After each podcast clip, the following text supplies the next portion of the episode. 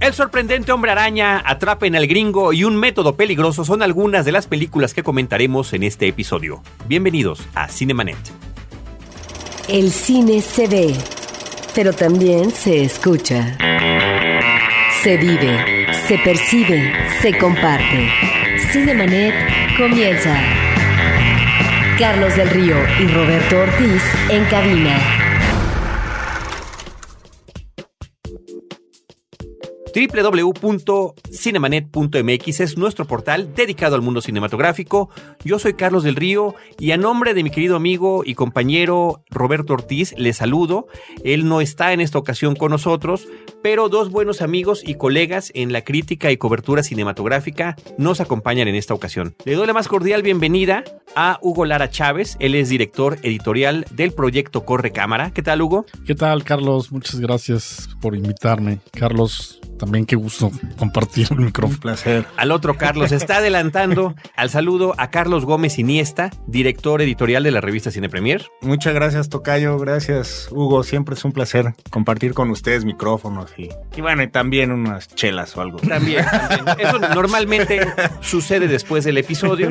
Pero bueno, muchas gracias por acompañarme, sobre todo en esta ocasión en que Roberto no nos puede acompañar, ya que este episodio de cartelera que tratamos de sacar lo más frecuentemente posible, pues es de las cosas que más nos eh, solicitan nuestros amigos que nos brindan el honor de acompañarnos a través del podcast. Son varias películas las que vamos a comentar en esta ocasión, pero antes que nada, querido Hugo, hay un tema importante que tratar, es una noticia que se dio el día de la grabación de este podcast y es el fallecimiento del maestro Alfredo Yoscovics, cineasta, director de cine, promotor del cine mexicano. Recientemente lo vimos nosotros en la entrega de los Arieles apenas el 2 de junio pasado y hoy falleció. Sí, eh, una pena. Realmente es uno de los directores de, que venía de, de, estas escuelas de cine de los años 60, el CUEG.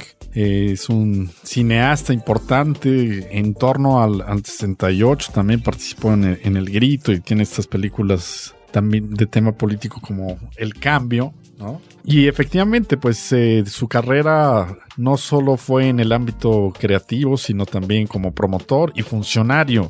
Fue el director de las dos escuelas de cine, ¿no? del CUEC y del CCC. Fue director del IMCINE en la administración de, pasada de Vicente Fox eh, del 2001 y al 2006. Y él fue, digamos que también el, impulsor, uno de los constructores fundamentales para que el cine mexicano volviera a elevar al menos cuantitativamente la producción. Él tomó el, el IMCINE por allá del 2001, como habíamos mencionado, cuando los números, los indicadores eran realmente muy bajos y terminó entregando pues un, ya una producción de alrededor de las 60 películas que ha continuado hasta la fecha. Que estamos hablando de que por el 2001 eran menos de 20 películas mexicanas las que se producían anualmente. En promedio sí, ¿no? Bueno, llegó a haber incluso un año por ahí del 97, no me acuerdo, 96, 97, que fueron 10 películas, que fue ya cuando se tocó fondo. Y él, efectivamente, a partir de esa administración es cuando levanta y ya continúa, pues, en la administración de Marina Stavenhagen esa, ese trabajo, ¿no? Y fue precisamente homenajeado en el Festival de Guadalajara y también recibió el Ariel de Oro ¿no? como homenaje en la pasada ceremonia de los premios de la Academia. ¿no? Se sabía que estaba enfermo y que estaba pues ya con complicaciones de salud. ¿no? Lamentablemente, pues lamentábamos mucho la, el fallecimiento de este importante cineasta y promotor muy querido entre la comunidad cinematográfica. Muy querido, no se dejaron de, de y se siguen todavía escuchando y leyendo todas las eh, opiniones de pues de de, pésame en toda la comunidad que tiene que ver con el cine, desde las revistas, la Cineteca, el IMCINE, las escuelas de cine, por supuesto, en primer lugar, la Universidad Nacional, etcétera, etcétera. Así que nos sumamos, por supuesto, a la pena que significa para la industria mexicana del cine y de la cultura la pérdida de Alfredo Yoscovics efectivamente en, en, la ceremonia el Ariel llegó en silla de ruedas y ni siquiera eh, pudo él dar su agradecimiento, lo tuvieron que leer, ¿no? Pero él estuvo ahí presente, lo levantó y demás, fue ovacionado de pie. Eh, bueno, eh, fue un momento maestro de, los, de muchos emotivo, así es, de los, de, de los que estaban ahí esperando eh, recibir o no su premio, ¿no? Con, con, trabajos realizados a lo largo de muchos años. Así que, pues que descanse en paz Alfredo Joscovics.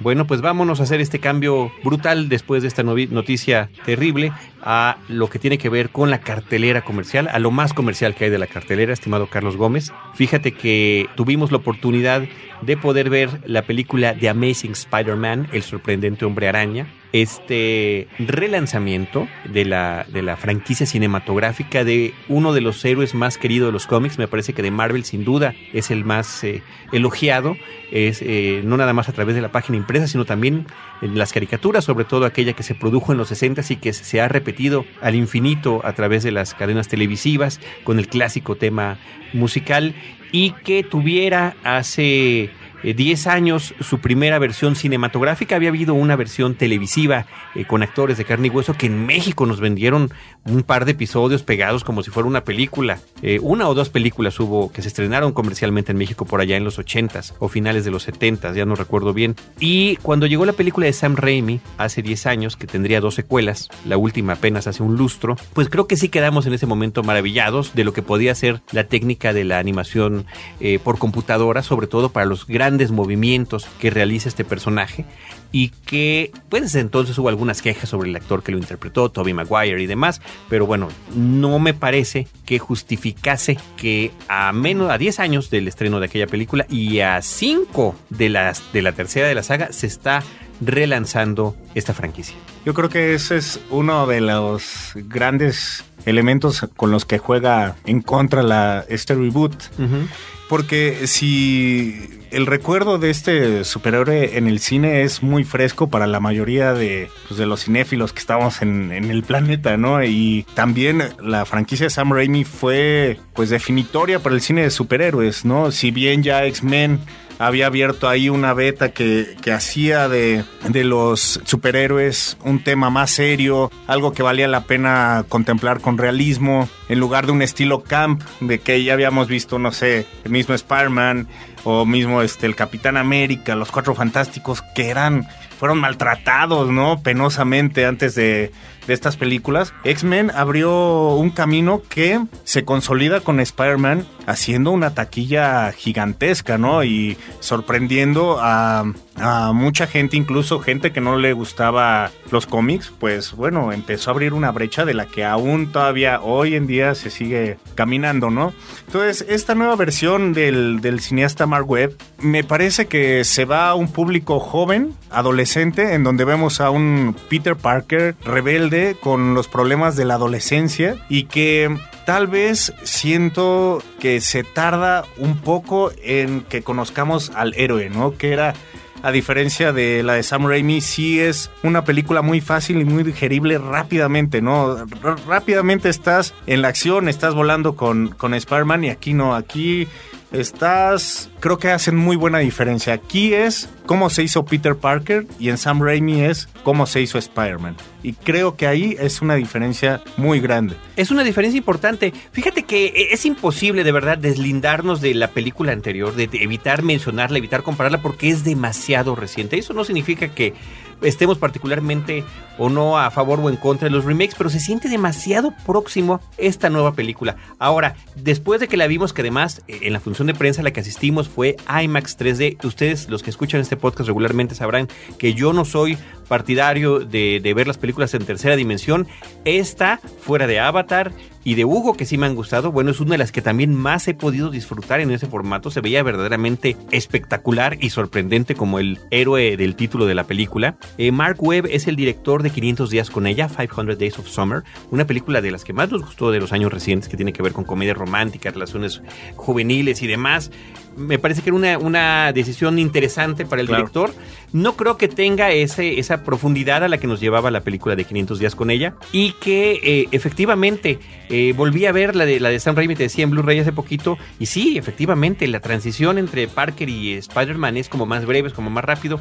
Aquí se toman su tiempo, no creo que esté mal. No, no, eh, no. El asunto es que de repente dice uno, bueno, ya conozco la historia por el cómic, ya la vi en la película anterior y otra vez la estoy viendo. Tal vez un mérito que tenga esta película. Bueno, yo, yo tengo un mérito grande que decir, ahorita lo digo, pero uno, uno importante. Empieza con E y termina con Stone. Empieza con Emma y termina con Stone, por supuesto.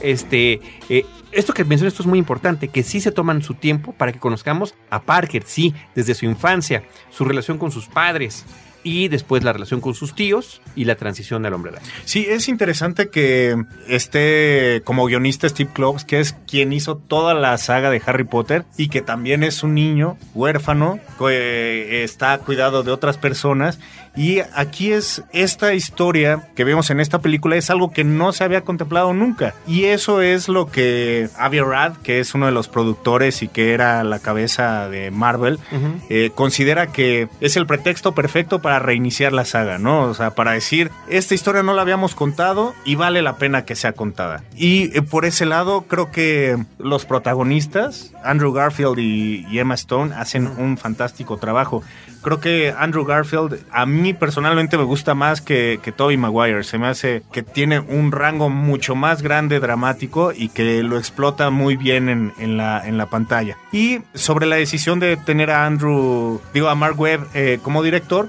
pues eh, creo que responde mucho a crear un conflicto familiar y de pareja adolescente, más allá de un, una pirotecnia enorme como lo hace Sam Raimi, ¿no? Al final sí tenemos eso, pero no es lo central. Y quizá mucha gente esté esperando eso, ¿no? Esté esperando los vuelos, eh, esté esperando los golpes, esté esperando pues todo lo que puede hacer este superhéroe y que nos los han mostrado muy bien, ¿no? Porque además yo me, imagino que se espera eso porque está en 3D, ¿no? Y esa es una de las razones por, por rehacerla, ¿no? Pero fíjate, Hugo, que cuando... yo no la he visto, pero pienso que es, eso es lo que le daría sentido. Y cuando llega, llega muy bien. Pero eh, la química que mencionas entre eh, Andrew Garfield y Emma Stone me parece que es impresionante, es de lo más que se aprecia de la película. También se agradece mucho que se retome al personaje de Gwen Stacy, que había sido prácticamente sustituido en la primera película de Raimi por Mary Jane Watson, que sería una novia posterior en los cómics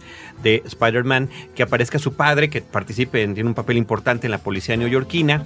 ¿Sabes qué? Sí me gustó la película, es una película muy disfrutable, pero no me generó esa sensación de novedad de hace 10 años, aunque ciertamente los efectos de 10 años para acá son espectaculares, ¿no? Sí, y, eso creo que esa lentitud que uno siente al principio es porque nos hizo falta un twist, yo siento. Eh, sabemos la historia de Spider-Man, sabemos que lo pica una araña mutante, sabemos que el tío Parker tiene un, destino trágico. Un destino, sí, entonces, pero en lo que se tardan en contar esa historia es mucho tiempo. Ahora, yo creo que si no hubiéramos visto, si no conociéramos a, Spider-Man, sería muy padre, ¿no? Sería muy dramático y, sería más disfrutable. Poder llegar con amnesia selectiva a esa película sería maravilloso. Exactamente. Porque inclusive hay unas escenas que se repiten, ¿no? El hecho de que ya sabemos que Peter Parker es fotógrafo, que en la escuela le toma fotos a lo lejos a la chica que está enamorado, en las dos películas lo vemos, la relación con el tío en las dos películas lo vemos, la transición de la mordida de la araña también en las dos películas lo vemos,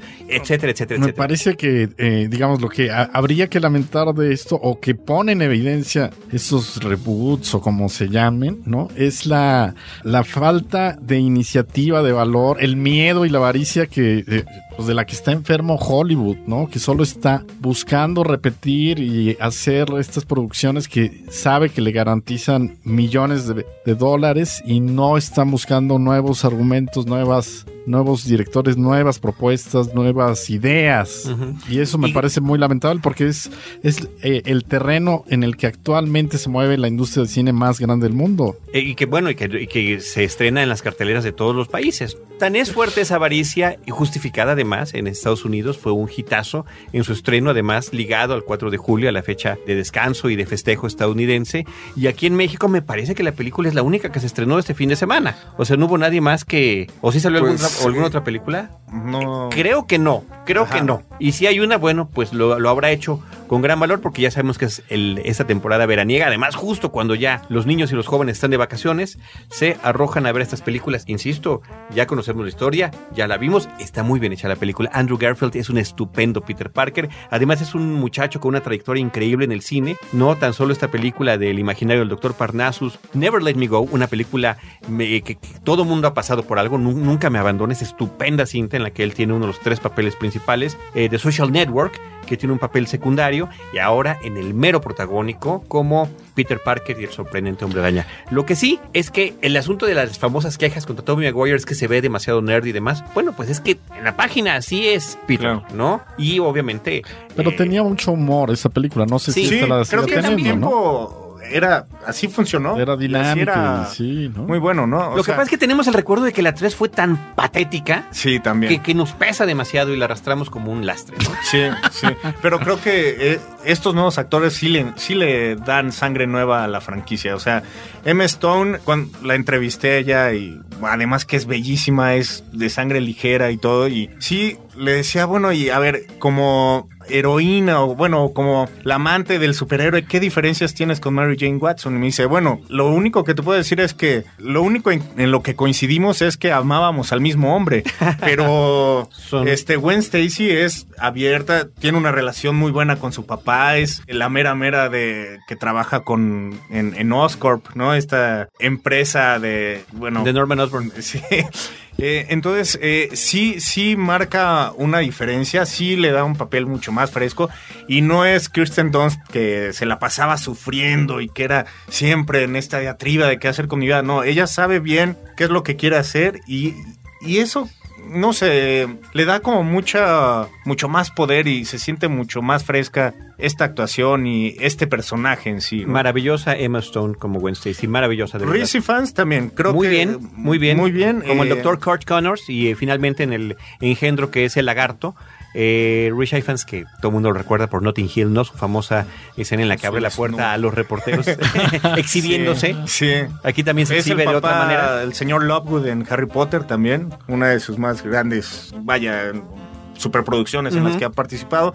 Y que no me gustó, Tocayo, fue este Sally Field y Martin. Eh, yo coincido contigo. ¿Verdad? Ellos están en otra película. Es otra cosa. Y Están en una obra de teatro, están en una película más light. Ellos dos, parece que le Sí, ustedes. Pero entonces es un problema del director. Totalmente, sí, sí, sí. sí, es que problema de atribuir- O sea, dirección. se está director. cayendo Nueva York y Sally Field no sale de su casa aun cuando ve que regresa su sobrino golpeado, regresa este con problemas y ella ahí se queda y ahí está sufriendo desde, desde su lugar. Creo que es una actriz, digo, para tener dos Óscares como mejor actriz y todo, creo que está desaprovechada. Bueno, y la ¿no? increíble trayectoria que tiene Martin Sheen en el cine.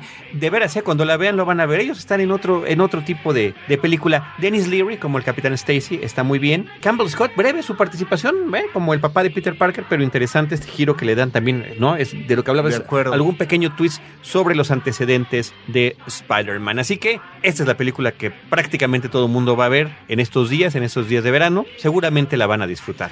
Y decir que ya está batiendo récords, ¿no? Aún cuando nos estamos quejando y un poco retomando lo que dice Hugo, es Hollywood se está reciclando en él mismo, aun cuando hay muchas historias del mismo superhéroe que se podrían contemplar en el futuro, realidades alternas, pero volverla a reiniciar y que les funcione rompiendo un récord ahorita es el mejor martes de la historia, ¿no? ¿Qué digo? Nomás le ganó a Transformers, ¿no? Pero en- Martes 4 de julio. En Hong Kong, por ejemplo, abrió, abrió mejor que Avengers, ¿no? En Japón, ¿no? Abrió en primer lugar. Seguramente en México abrirá en primer lugar también. Entonces, lamentablemente está funcionando pues, estos reciclajes, ¿no? Sí. Y estos reboots a menos de un lustro de, que hayamos visto las últimas aventuras. Es una crisis mundial de contenidos y de la gente además, ¿no? O sea, de la- cómo está funcionando las, la, la exhibición en, en el mundo, ¿no? Porque ahora efectivamente te, en un solo complejo te estrenan cuatro versiones distintas de una misma película, de estas grandes películas que llegan a ocupar más del 50% de las pantallas en México, por ejemplo. De Est- acuerdo. Estoy anotando porque te voy a citar en algún podcast posterior. Crisis mundial de contenidos, lo dijo Hugo No, Lara. pero a diferencia de, de la franquicia anterior, esta eh, está 3D y en IMAX. Y eh, por ejemplo, esta parte del récord del 16% de lo que hizo en taquilla fue de 3D IMAX. O sea, sí es una gran diferencia, ¿no? Y extrañamente aquí en México no, no va a haber este 4X que es con Movimiento. movimiento y todo eso. Cuando yo creo que ahí también hubieran podido sacar una gran tajada de, de- de dinero, ¿no? ¿Más todavía? Yo creo que sí. Muy bien, pues ahí está The Amazing Spider-Man, la película que dirige en esta ocasión Mark Webb. Qué curioso el nombre además, ¿no? Qué- Quédense después de los créditos porque hay escena extra. Perfecto. Como Marvel nos ha acostumbrado. Perfecto. Muy bien, vamos a cambiar de película y te vamos a hacer la palabra, querido Hugo. La cinta Get the Gringo, Atrapen al Gringo, el eh, regreso a la pantalla grande en México, porque en Estados Unidos la película no fue exhibida Lanzada comercialmente video y se fue directo a video, lo cual me parece una gran injusticia, independientemente de estos problemas seguramente justificados de las eh, los comentarios terribles que ha hecho, eh, además embriaga- embriagado y demás, eh, Mel Gibson, pero bueno, eso no le quita el mérito de una película que podría o no tener sus pros y sus contras, la dirige Adrian Granberg. Así es. Y en ese sentido, bueno, eh, Gibson acaba de estrenar, bueno, un, un año antes o dos, no recuerdo bien, esto del ventrílocuo, ¿no? ¿Recuerdan? Sí, el sí, sí, la que, dije, la que dije Jodie Foster. También fue posterior a, claro, al- al- a los escándalos, pero la diferencia es que la dirigía Jodie, Foster, Foster, claro. y esta la produce él, ¿no? Sí. Él es productor Este y es guionista. Y guionista, sí. No es el director, pero hay un dato muy interesante, es eh, el que ha sido su asistente director, lo fue en, en Apocalipto. Y es un personaje muy interesante además porque tiene una filmografía, este es ópera prima, pero su filmografía como primer eh, asistente de dirección y como director de segunda unidad incluye varios títulos asociados al, a México, Sí. entre ellos Traffic de Steven Soderbergh, Hombre en llamas. Hombre en llamas, ¿no? Eh, de Tony Scott. Tiene una participación incluso en Amores Perros, mexicana, la de González Iñárritu, en, en El Conejo en la Luna, en Frida, la de la que produjo Salma, de eh, Julie Taymor, y, y en Apocalipto. Entonces es este, el nombre, perdón, ahí lo tienen por ahí. Eh, ¿no? Adrian Grunberg. es un conocedor de estos ambientes de lo mexicano, Sí, ¿no? sí, no es sí. no es un gringo que llega por primera vez a hablar de lo de México y se nota, ¿no? En esta película a mí me sorprendió que me pareció entretenida y me pareció emocionante y la disfruté. Lo digo de antemano porque iba predispuesto a todo lo contrario. ¿no? Fíjate que yo también, sí, sí, porque de repente, ¿sabes qué? Siempre está este asunto de los clichés que utilizan los gringos en sus películas hacia el mexicano, que inclusive eh, llegó a un grado en el que, por ejemplo, en los ochentas, eh, el gobierno federal prohibía que ciertas películas se exhibieran porque estaba denigrando al mexicano, ¿no? Películas tan simpáticas como Los Tres Amigos, ¿no? Con Steve Martin y Martin Short, no fueron exhibidas comercialmente, las tuvimos que ver en video y de verdad, no, a mí no me parece que termine uno de ofenderse. Lo mismo podría pensarse esta, de esta película porque es un gringo, un delincuente que cruza la frontera para tratar de escapar de la policía de los Estados Unidos y que es detenido por la policía mexicana, se va a una cárcel, una terrible cárcel, Una rara cárcel, además, porque es como un, un pueblito, así se llama. Sí, ¿no? así Donde se- sí, conviven se llama los tres. eh, Bueno, parece una cárcel, te voy a decir, parece la cárcel sí. de, peor aún, de Expreso de Medianoche. Ese tipo donde los dejan ahí que estén ellos por su cuenta y que cada quien se rasca con sus propias uñas, ¿no?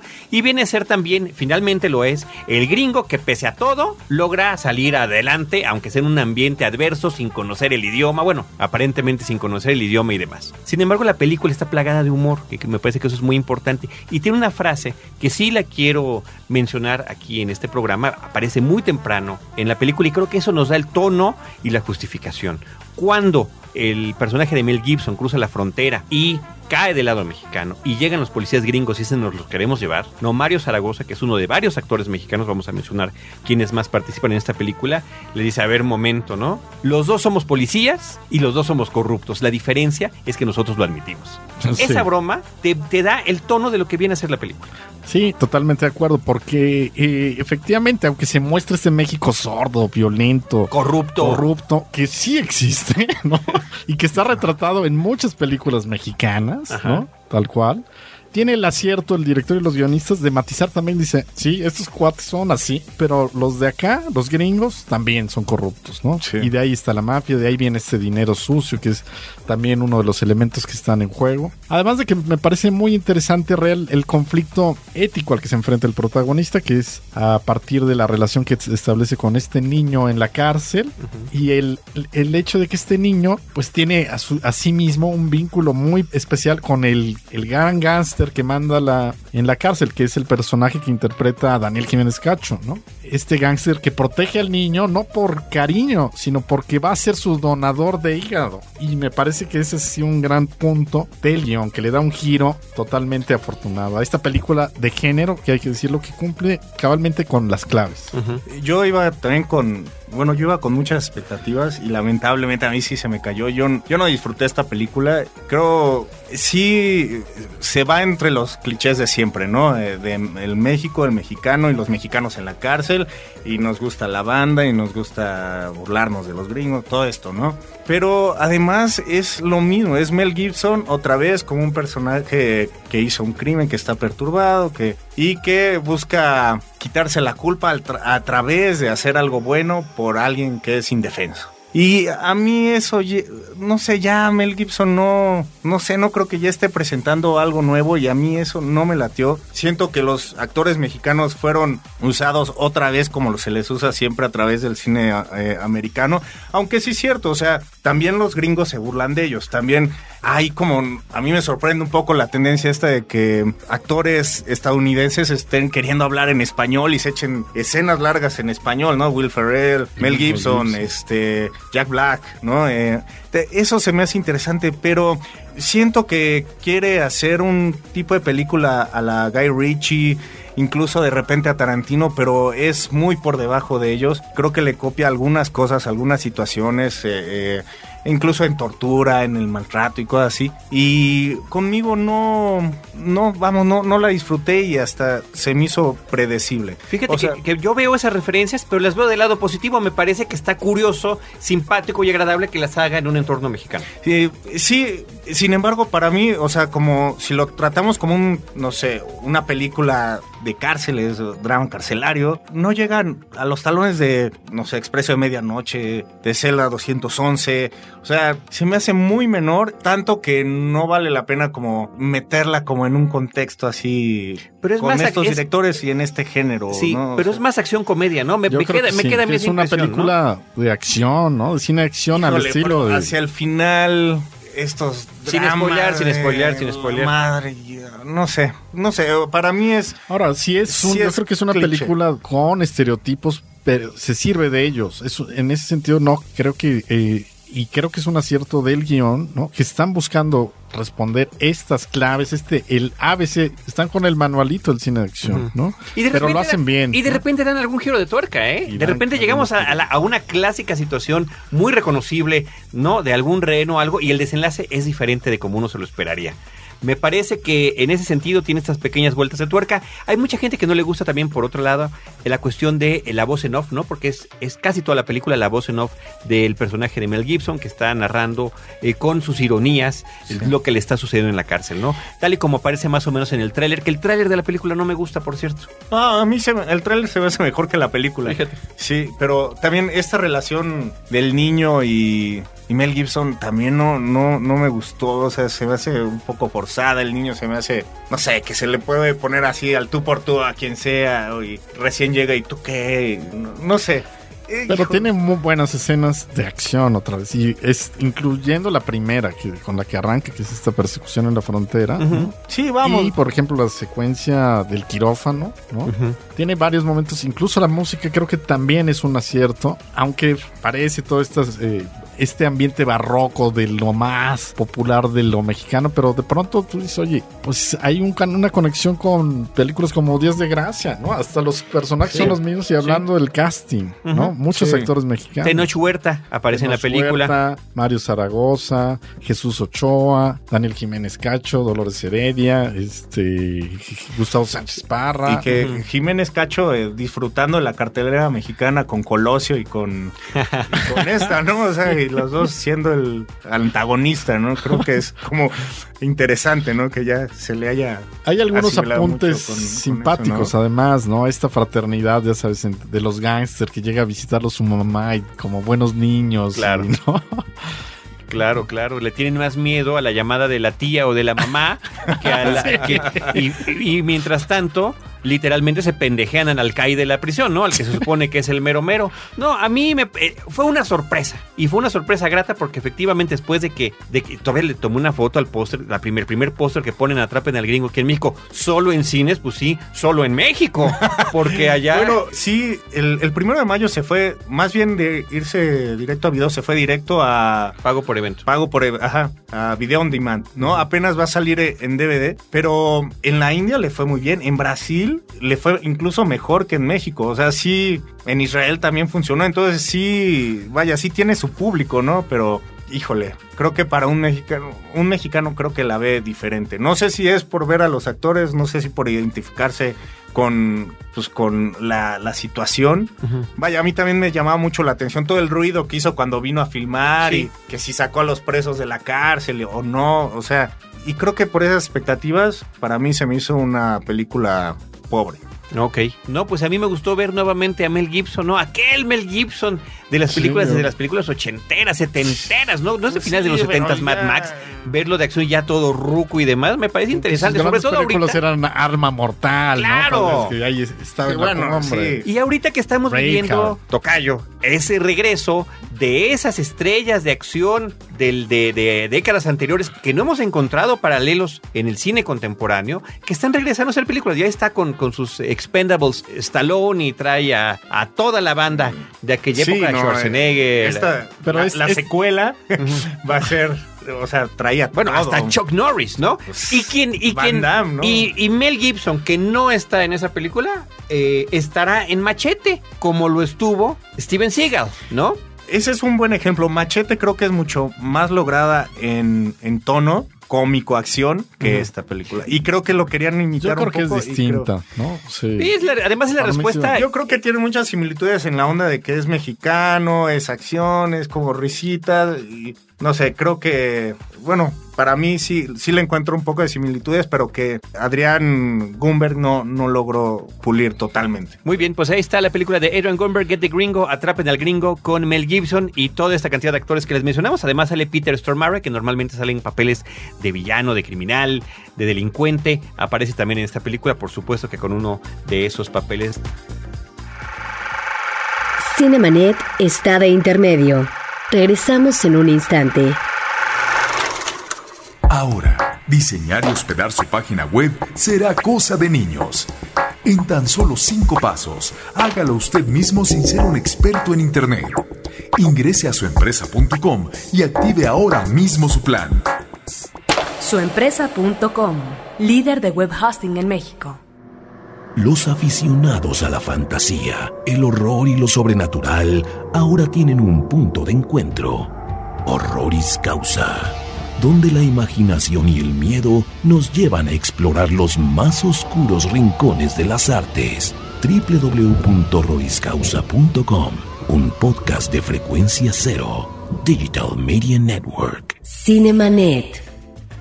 Vámonos a otra película muy interesante. Es del director David Cronenberg, uno de esos directores de los que tenemos como que muy clara una filmografía que pues ha pasado entre el cine fantástico y el cine de terror. Parece que él nunca ha querido que se le diga cine de terror a lo que él, a lo que él nos ha presentado en la pantalla, ¿no? Esta somatización de miedos de la humanidad que se presentan de diversas maneras. El más famoso es el de la mosca, su mosca de mediados de los ochentas, que además él mismo va a ser el remake, ya está anunciado, pero ahora nos presenta en un método peligroso, A Dangerous Method, una historia sobre eh, eh, los tiempos a principios del siglo pasado, en 1910, en lo que nosotros estábamos por iniciar la Revolución Mexicana, es cuando se conocen Sigmund Freud y Carl Jung, los famosos padres del psicoanálisis. Bueno, eh, sobre todo Sigmund Freud, el, el verdadero padre, ¿no? Sí, Sí, pero al el otro cuentas... es su discípulo, Sí. ¿no? Y la película habla de esta relación, pero sobre todo la relación que tiene John con el personaje que interpreta Kira Knightley, que es una paciente suya, una esquizofrénica, y que él empieza a tratar y le ayuda a recomponerse y ella se logra convertir en estudiante de medicina. Pero a partir de ahí establecen una relación muy especial al mismo tiempo en que Jung teje y hace migas con Sigmund Freud y se vuelve no un triángulo amoroso, ¿no? Sino un triángulo de la relación entre este personaje que con, con la, el personaje que interpreta Vigo Mortensen con Ah, él, ese Sigmund Freud, no, el de, perdón, Michael, Michael Fassbender. Fassbender, que es eh, con su paciente, esta mujer que se, se vuelve su amante y, y- y experimentan una pasión realmente alucinante, Sadomasoquista. sadomasoquista, al mismo tiempo que tiene una relación intelectual ¿no? con Sigmund Freud y están resolviendo pues una serie de paradigmas ¿no? Del- de la conducta humana. Sí, yo creo que es, es curioso el tono que tiene la película porque efectivamente eh, eh, creo que en los eh, emplazamientos de cámara, en los movimientos, se nota que es una película de Cronenberg y sin embargo creo que es la, la película de Cronenberg donde más diálogos debe de haber. Él que es un director que de repente deja que se muestren las cosas, aquí se trata de un constante parlamento entre Jung y Freud donde están discutiendo teorías, donde están discutiendo el futuro de esta eh, del psicoanálisis, de los resultados que tienen, porque además Carol Jung, conforme se nos presenta en la película, utiliza este método que se llama la cura hablada, ¿no? Permitir que el paciente hable para poder tratar a este paciente que es interpretado, como decías, por Kira Knightley, que se llama Sabina Spierlein.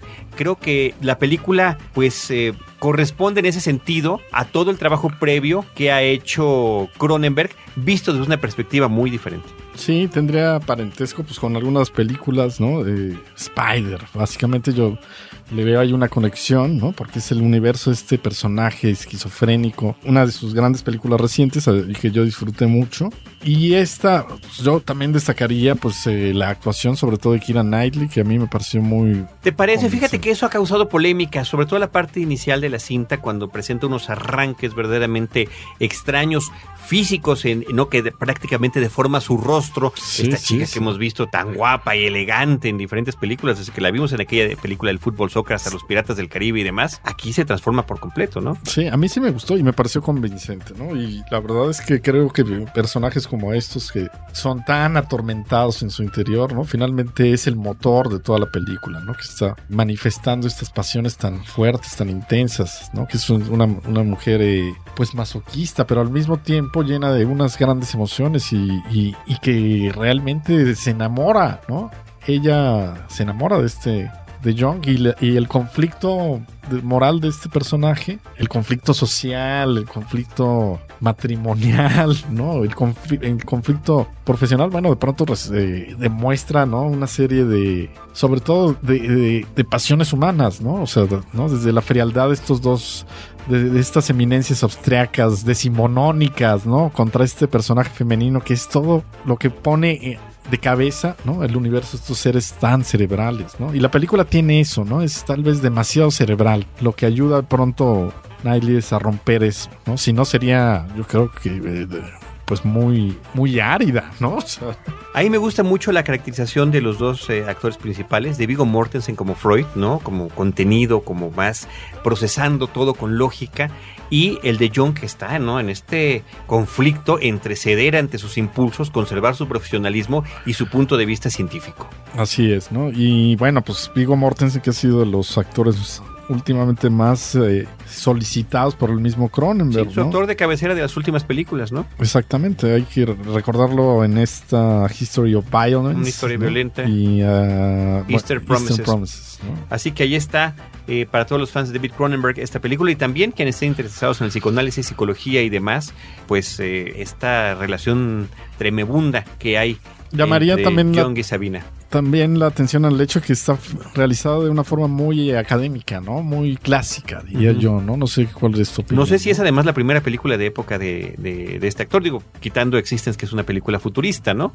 Pero me parece que es interesante este aspecto que le está brindando Cronenberg a esto, ahora que, pues, te digo, la novedad es el, el anuncio de que va a ser el remake de La Mosca y de que todavía viene Cosmópolis, su próxima cinta que ya está por estrenarse en otros países. Pues vámonos ahora a otra película de un director también conocido de todos nosotros, Tim Burton, que también tiene su eh, casi eterna mancuerna con Johnny Depp en lo que se llama Sombras Tenebrosas en nuestro país, Dark Shadows, la adaptación de una serie televisiva que yo admito jamás haber visto y ni siquiera recuerdo que alguna vez hayan exhibido. Sí, eh, es una película que, como todas las de Tim Burton, pues uno llega ahí sí con altas expectativas, ¿no? ¿No? Pues porque es Tim Burton y es uno de los grandes talentos de, de Hollywood, ¿no? Así categóricamente, vivos. ¿no?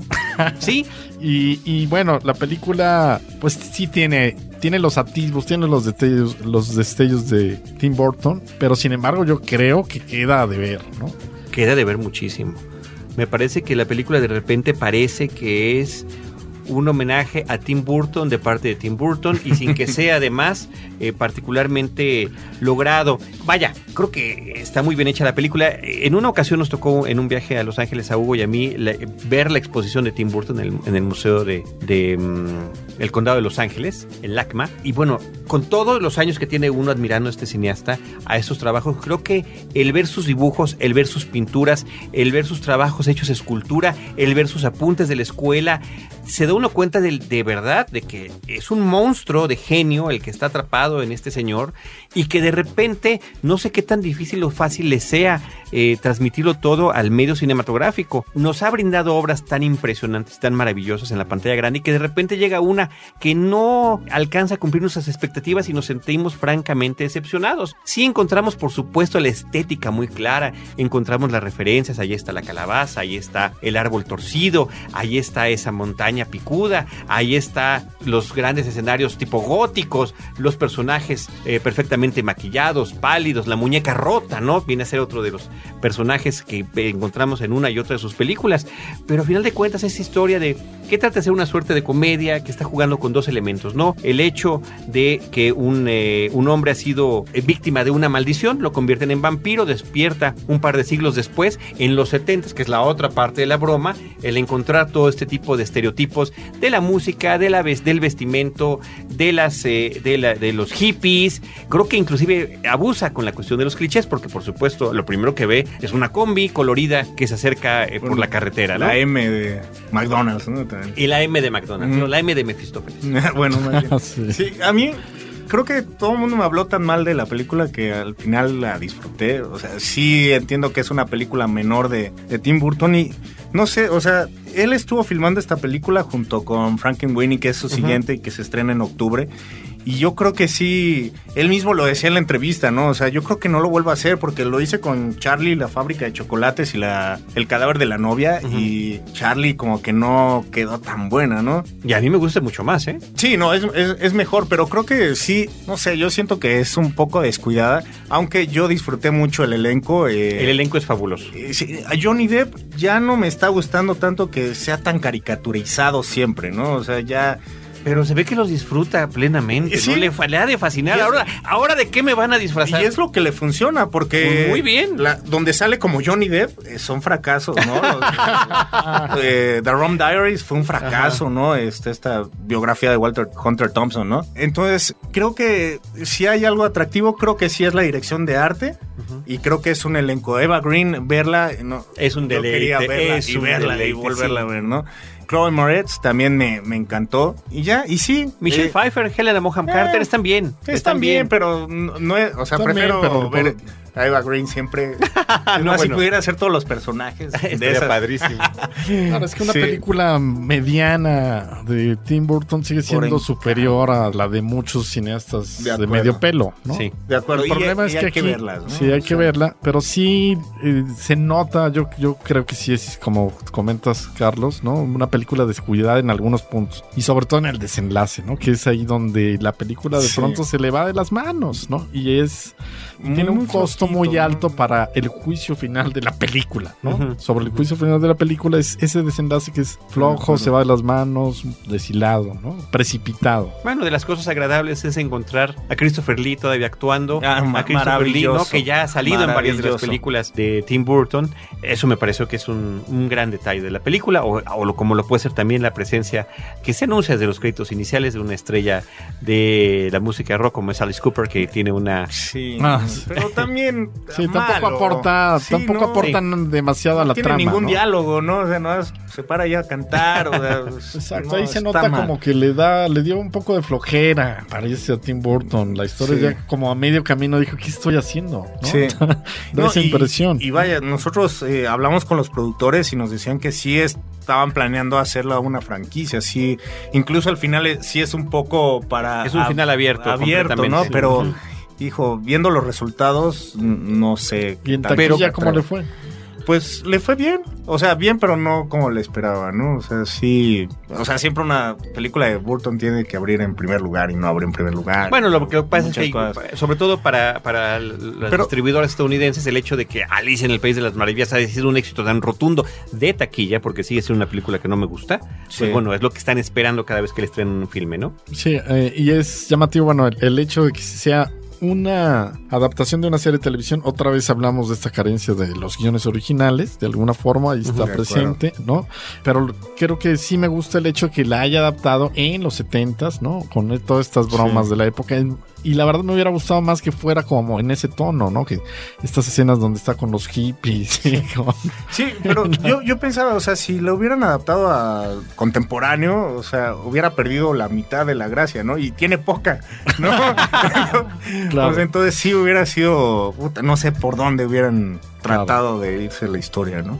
Pues ahí está Dark Shadows, Sombras Tenebrosas de Tim Burton con Johnny Depp.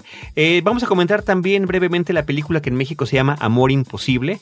El título eh, original es Salmon Fishing in the Yemen. Es una película, la verdad que eh, interesante. Aquí se este, nos está viendo como una historia de amor que efectivamente lo es, pero el meollo de la cinta es sobre un jeque de Yemen que lo que quiere es armar prácticamente en una zona desértica de su país las condiciones en las que vive, migra, se desarrolla y se reproduce el salmón para eh, poder, eh, bueno, tener una zona que, que pueda florecer en, en su país, pero también poder practicar este deporte de la pesca que él como un gran multimillonario disfrute en sus propiedades en el Reino Unido. La película la protagonizan Ewan McGregor y Emily Blunt, que me parece que hacen una gran pareja en la pantalla. La, la cinta es dirigida por el sueco Lassie Hallström, este hombre que nos ha traído cosas tan distintas como la película Chocolate o What's Eating Gilbert Grape, hablando justamente de la trayectoria de Johnny Depp.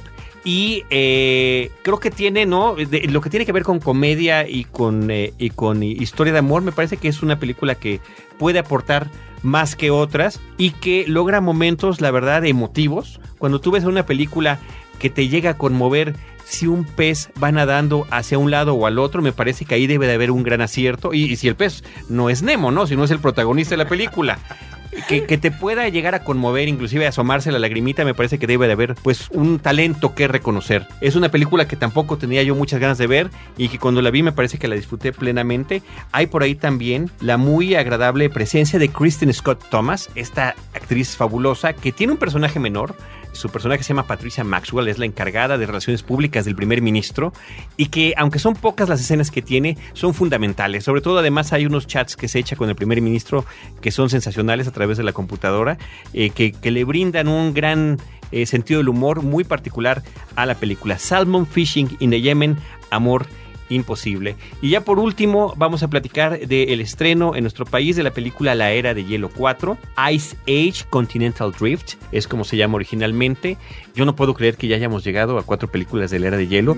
Las he visto las anteriores. Sí. La verdad que sí me han gustado. El personaje de Sid me parece que es muy simpático con todas esas, estas torpezas que, que le suceden continuamente. Por supuesto está el personaje de Scrat, la famosa ardilla, que prácticamente tiene sus propios solos a lo largo de la película y que de repente interactúa con los personajes a lo largo también de las cuatro películas. Pero sí siento que definitivamente eh, es una tren que ya va desbocado. Empiezan de, de más a menos estas cintas. En la primera tenía un aspecto muy emotivo, sobre todo eh, en la época en la que se estrenó ver una película que no era ¿no? de las de las otras grandes productoras de cintas animadas que causara tal impacto, que tuviera además este aspecto emotivo que tenía que ver con un bebé humano que rescataban estas criaturas salvajes y demás, y que bueno, se, ha, se les ha ido prácticamente de las manos. ya se les fue, ¿no? De ya, ya, ya no da más, ya le dieron todas las vueltas. No es una película que disfruten los adultos, ¿no? Los papás que llevamos a nuestros hijos, bueno, pedimos que las películas mínimamente también nos entretengan, ¿no? Y, y ya no es, ya no sucede con esta, ¿no? En esta entrega los personajes ya están agotados, ¿no? Eh, y los chistes y las repeticiones, ¿no? Sí, igual que, que Spider-Man también es del 2002, ¿no? Y es curioso que las dos películas estén otra vez 10 años después en, En cartel. compitiendo, Coincidan. ¿no? Por, el, por el verano. Y yo no sé, yo no entiendo. Lamentablemente le va muy bien en taquilla, ¿no? Ahora nos acaban de informar que es la apertura más grande de 20th Century Fox en la historia. ¿En por México? encima de Avatar, sí. En México. Ajá. Fíjate nada más. Este, Por el público familiar, Sí. efectivamente. Porque Sí, los pero- niños llevan a sus papás, ¿no? pero O- y aparte en la sala que me tocó a mí, genuinamente la, la, la gente se estaba riendo y yo me sentí muy amargado por- porque no, te reías. Pero, o sea, en, en verdad yo siento que ya la fórmula de lo que hablaba Hugo al principio, aquí ya está gastada. Muy forzada. O sea, yo creo que lo siguiente que van a hacer es un reboot porque ya, ya no veo por dónde. Bueno, esta película además le que quieran- eh, está emparentada con el cine de piratas, ¿no? Queda, eh, quedan flotando en un iceberg, en un pedazo de hielo y bueno, son atacados por otro, otros animales que están, los nuevos personajes de la película. En cada película presentan una nueva cantidad de personajes que están funcionando literalmente como piratas en alta mar.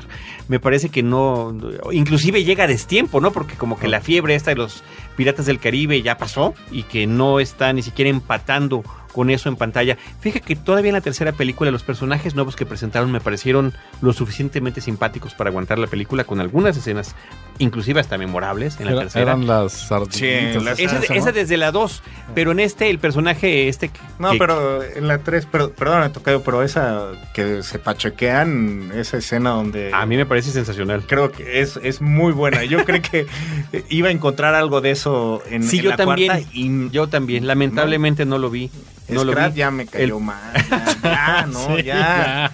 O sea, que se coma algo, no sé, pero yo... Sí, exacto. Ya, ya es agotador Sí, verlos, sí. ¿no? Y, Otra y- vez. y es curioso que, que en Latinoamérica se haya este- estrenado antes que, Que en Estados Unidos, ¿no? sí. Este, misma técnica que, que trató de utilizar este Battleship y que le representa un fracaso total. Aquí parece que, pues vaya, más de la mitad de la taquilla pues se va a ir antes. Se fue a la era de hielo. Que Estados Unidos, ¿no? Exactamente. Sí, bueno, y pensar que sí, eh, aquí en México es una película importante, es grande, en algún momento tuvo el récord de más taquillera en la historia, de apertura más taquillera, perdón, y que también se lo quitó Spider-Man 3, y que vaya, siendo una, teniendo animaciones mucho más este, sólidas y grandes, y, ay, yo no, entiendo es- por qué sigue siendo tan exitosa. Es ¿no? básicamente por el dinero, ¿no? O sea, volver a Sí. hacer estas, la cuarta o la quinta, es porque ya se sabe que son películas que tienen un público cautivo que va a ir, ¿no? Con sus niños, porque los niños la quieren ver, ¿no? Pues Pero falta creatividad, le falta mucha creatividad. Sí, sí, y no- muy lamentable. Y pensar en una quinta es de Es de aterrador, pánico, es ¿no? aterrador, pero mira así como van las cosas. Sí, no, no es suficiente que le agreguen personajes. No, con eso no, no van a hacer una película nueva ni interesante, ¿no? Aun cuando Están al borde del, eh, del exterminio. sí. Bueno, sí, porque además hay como un como que desde la primera película no pensaron que tendría tanto éxito y tendría secuelas porque ya hablaban del deshielo en la en la en la al final de la primera película. La segunda se llama El deshielo, bueno, entonces ya está el deshielo que va a pasar. Bueno, después viene la tercera con una aventura que ya es como la tierra perdida, ¿no? Resulta que por ahí en algún lugar subterráneo continúan viviendo los dinosaurios y en esta ya es, ¿no? El ro- el resquebraje continental el que están presentando. Ya ya no sé efectivamente a dónde más podrían ir. y, y el chiste es eh, de veras de la Atlántida, qué malo. es, Hijo, ¿no? sí, también. Realmente Eso, qué malo. Ya, ya. En serio, que le pase algo de sardilla. Steve Martino y Mike Thormeyer son los codirectores de esta cuarta entrega de Ice Age, de la era de hielo. Pues con eso, queridos amigos y compañeros, terminamos el recorrido eh, de películas de cartelera. Reiteramos las cintas que platicamos en esta ocasión: El sorprendente hombre araña de Amazing Spider-Man, eh, Atrapen al gringo, Get the Gringo, Un método peligroso, A Dangerous Method, Amor imposible, Salmon Fishing in the Yemen, Dark Shadows, que es Sombras Tenebrosas, y La Era de Hielo 4, Ice Age Continental Drift. Eh, Tocayo, por favor, ayúdanos con los eh, sitios y lugares donde la gente puede encontrar Cine Premier, además del puesto de periódicos. Eh, bueno, este mes tenemos a Spider-Man en portada y también vamos a sacar un especial de una de las películas más esperadas del año, que es este El Caballero de la Noche Asciende. Y esas las pueden encontrar, ambas revistas ya las pueden encontrar en cualquier puesto de periódicos o en cualquier local cerrado. Y eh, su Facebook es eh, Cine Premier, en Twitter es también arroba Cine Premier y el mío es Seiniesta, también por si me quieren seguir, ¿no? Oye, Tocayo, ¿ya está el de The Dark, Knight Rises? El- Sí, el- ya- ya está. El especial. Las dos este, revistas con los héroes más grandes. Pues sí, sí, de, No, cada, de- de cada una de las dos, este, de DC Comics y de Sí, Marvel. como no queríamos nada más este darle la portada a uno, pues sacamos dos revistas, ¿no? Mejor. Y Bien ya, hecho. ya están a la venta y la verdad, están padres. Muy bien. Este, estimado Hugo Lara, de los sitios y, y contactos de Corre Cámara. correcámara.com.mx. Estamos también en Twitter con arroba correcámara y en Facebook. Ahí nos pueden ubicar. Y también en mi, mi Twitter que es arroba Hugo Lara. No sé qué. Hugo guion bajo Hugo guion bajo Lara. Hugo guion bajo Lara. Muy bien, pues vámonos con las de Cinemanet. Por supuesto, facebook.com diagonal Cinemanet, arroba Cinemanet en Twitter y Cinemanet 1 en YouTube. Ahí tenemos guardados lo, lo que hicimos el año pasado con Filmorama, que algunas, algunas cosas de repente van a resultar con una cierta vigencia, porque cuando hablamos con María Aura nos platicaba de Las Paredes Hablan, que todavía está por estrenarse este año. No, sí es este año, ¿verdad, Hugo? Que se estrena. Las Paredes Hablan. Sí. Muy bien. Eh, gracias a todos. A nombre del equipo de Cinemanet agradezco a la producción en cabina de Abel Cobos, a Paulina Villavicencio, nuestra productora, y a nombre de Roberto Ortiz y un servidor Carlos del Río, les agradecemos que nos hayan acompañado. Gracias por estar con nosotros. Les recuerdo, si nos escuchan a través de iTunes, serían eh, muy amables en dejarnos algún comentario ahí en la tienda del país donde lo estén escuchando. Nosotros los estaremos esperando en nuestro próximo episodio con Cine, Cine y más Cine. Cinemanet termina por hoy. Más cine en Cinemanet. Frecuencia Cero, Digital Media Network, www.frecuenciacero.com.mx. Pioneros del podcast en México.